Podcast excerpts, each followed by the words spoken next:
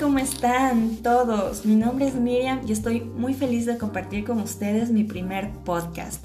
Créanme que esta experiencia ha sido fascinante porque nuestra realidad nos, nos permite a nosotros conocer un sinnúmero de plataformas digitales que al ser utilizadas aprendemos mucho más. Hay ocasiones que nos limitamos a trabajar con, con un computador y con programas básicos y realmente hay muchas cosas novedosas en el Internet que nos ayudan a explotar aquellas habilidades que tenemos de, eh, dentro y sobre todo, como les dije anteriormente, nos ayuda a tener nuevos conocimientos.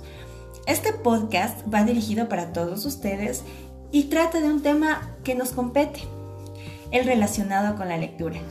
Quiero empezar leyéndoles un pequeño fragmento de nuestro nuestro pedagogo, periodista y editor Fabricio Caivano. Él nació en Barcelona y nos dice lo siguiente relacionado con la lectura.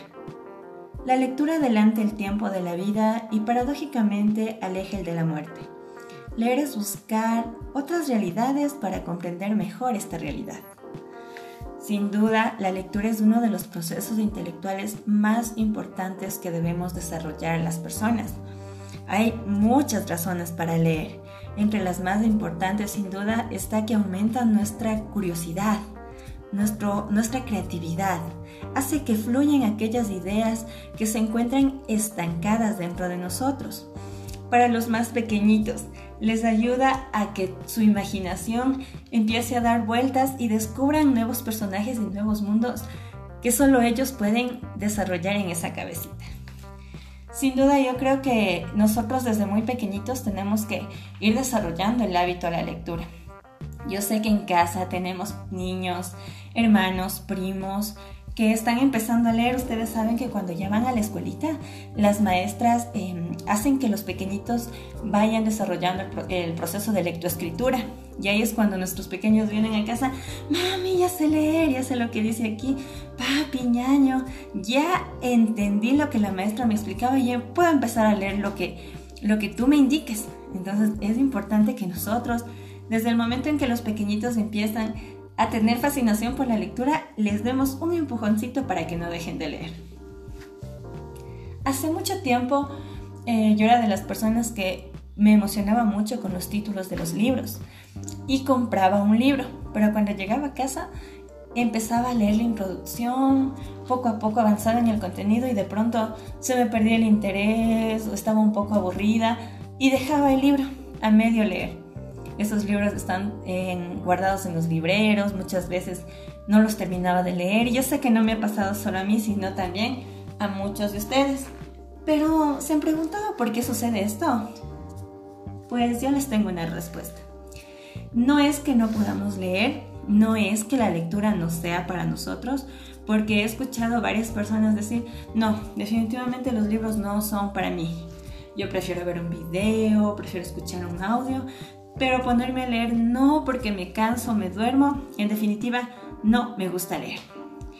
Pero el problema es que nosotros no estamos aplicando correctamente las técnicas de comprensión lectora. No se trata solo de leer, se trata de comprender lo que yo leo. Estaba realizando una pequeña investigación y pude observar que en el Internet contamos con un sinnúmero de técnicas de comprensión lectora. Pero yo quiero hablar em, de unas que me han parecido muy importantes, que yo sé que muchos de ustedes sí utilizan o han visto que otras personas utilicen y les ha dado buenos resultados. Vamos a empezar hablando de la técnica de los mapas conceptuales. ¿A quién no le mandaron alguna vez en, la escuelita, en el colegio, en la universidad a realizar un mapa conceptual? Muchas veces nosotros em, no nos gustaba leer y nos dedicábamos a copiar y a pegar o a transcribir el texto en cuadraditos y ya estaba nuestro mapa conceptual. Pero esa no es la idea, ese no es el propósito de los mapas conceptuales. Los mapas conceptuales son herramientas gráficas que nos permiten organizar y representar el contenido para que podamos percibir la información de una manera más simple y jerárquica. Quiere decir que yo voy ordenando ideas principales, y las ideas secundarias que complementan al título. Este es el propósito de un mapa conceptual. Cuando nosotros terminamos de leer, un capítulo o un texto corto y realizamos un mapa conceptual, estamos plasmando lo que hemos comprendido de manera sintetizada y eso es muy bueno. Otra técnica que también yo sí definitivamente he optado por utilizar es la técnica del subrayado. ¿Qué pasa con esta técnica? No consiste solamente en subrayar todo el texto porque no tiene sentido. Para utilizar esta técnica de manera correcta tenemos que manejar un resaltador o una pintura y llevarlo siempre acompañado de nuestro libro. Se subrayan las palabras clave, las ideas principales o aquellas palabras que se nos hace difícil comprender. Pero ¿para qué subrayamos las palabras que no entendemos? Pues es muy sencillo. Para un buen lector es muy importante que maneje un instrumento que sin duda le va a aclarar muchas interrogantes. Y este instrumento es el diccionario. Muy bien. Cuando nosotros utilizamos un diccionario, nosotros podemos comprender aquellas palabras que nos resultan desconocidas.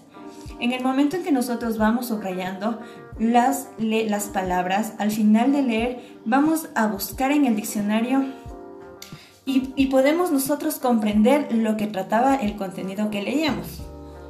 Yo personalmente utilizo el diccionario de manera física. Si bien es cierto, ahora podemos ingresar a, una página web y automáticamente escribir la palabra y nos empiezan a explotar los resultados, ¿no? Pero yo sí pienso que este, esta estrategia del uso del diccionario de manera física no se debería perder. Entonces, cuando yo empiezo a leer, les cuento lo que yo hago. Estoy leyendo, subrayo las ideas principales, subrayo las ideas que más me llaman la atención y cuando encuentro una palabra desconocida no detengo mi lectura, solamente la subrayo y continúo. ¿Por qué hago esto? Porque muchas veces más adelante, mientras voy leyendo, voy comprendiendo el texto y entonces yo relaciono con la palabra que desconocía y ya tengo em, conocimiento de qué más o menos quiere decir esa palabra. Sin embargo, al finalizar el texto, la busco en el diccionario y voy comparando si es que lo que yo deduje es correcto o si no, la nueva palabra ya va a formar parte de mi vocabulario. Es muy importante el uso de estas técnicas de comprensión lectora. Yo creo que mm, en la escuela sí eh, muchos docentes se encargan de desarrollar estas habilidades lectoras, pero muchas veces nosotros dejamos de lado. Eh, estamos, como les había mencionado anteriormente, viviendo en una era digital en donde los libros están quedando de lado, en donde la lectura está pasando a segundo plano, en donde preferimos eh, películas, como les dije, escuchar música, dedicarnos a actividades de juegos en internet, em, estas acciones que no nos dan tanta productividad como coger un libro y ponernos a leer.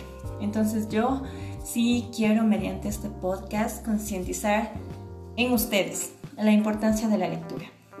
Recuerden que no tenemos que empezar leyendo un libro de 200 páginas, porque así nos empieza cuando no tenemos el hábito de lectura, nos vamos a aburrir. Es importante empezar poco a poco y con textos que nos llamen la atención. Una vez que yo ya sentí fascinación, gusto, atracción por la lectura, puedo empezar a leer aquellos textos que no me parecen muy, el título muy interesante, pero vamos a ver que en el contenido realmente hay cosas que nos van a llenar de conocimientos. Entonces, quiero culminar diciéndoles que la lectura nos alimenta el alma, nos alimenta la imaginación, nos alimenta los conocimientos y nosotros somos los responsables de que la lectura no se pierda. Podemos incentivarles a nuestros pequeños a que empiecen con cuentos, con lecturas de imágenes. Existen también eh, libros digitales, bueno, un sinnúmero de cosas que estoy segura ustedes van a empezar a usar. Sí, les agradezco mucho por su tiempo, por haber escuchado este podcast y para mí, como siempre, un placer. Muchas gracias.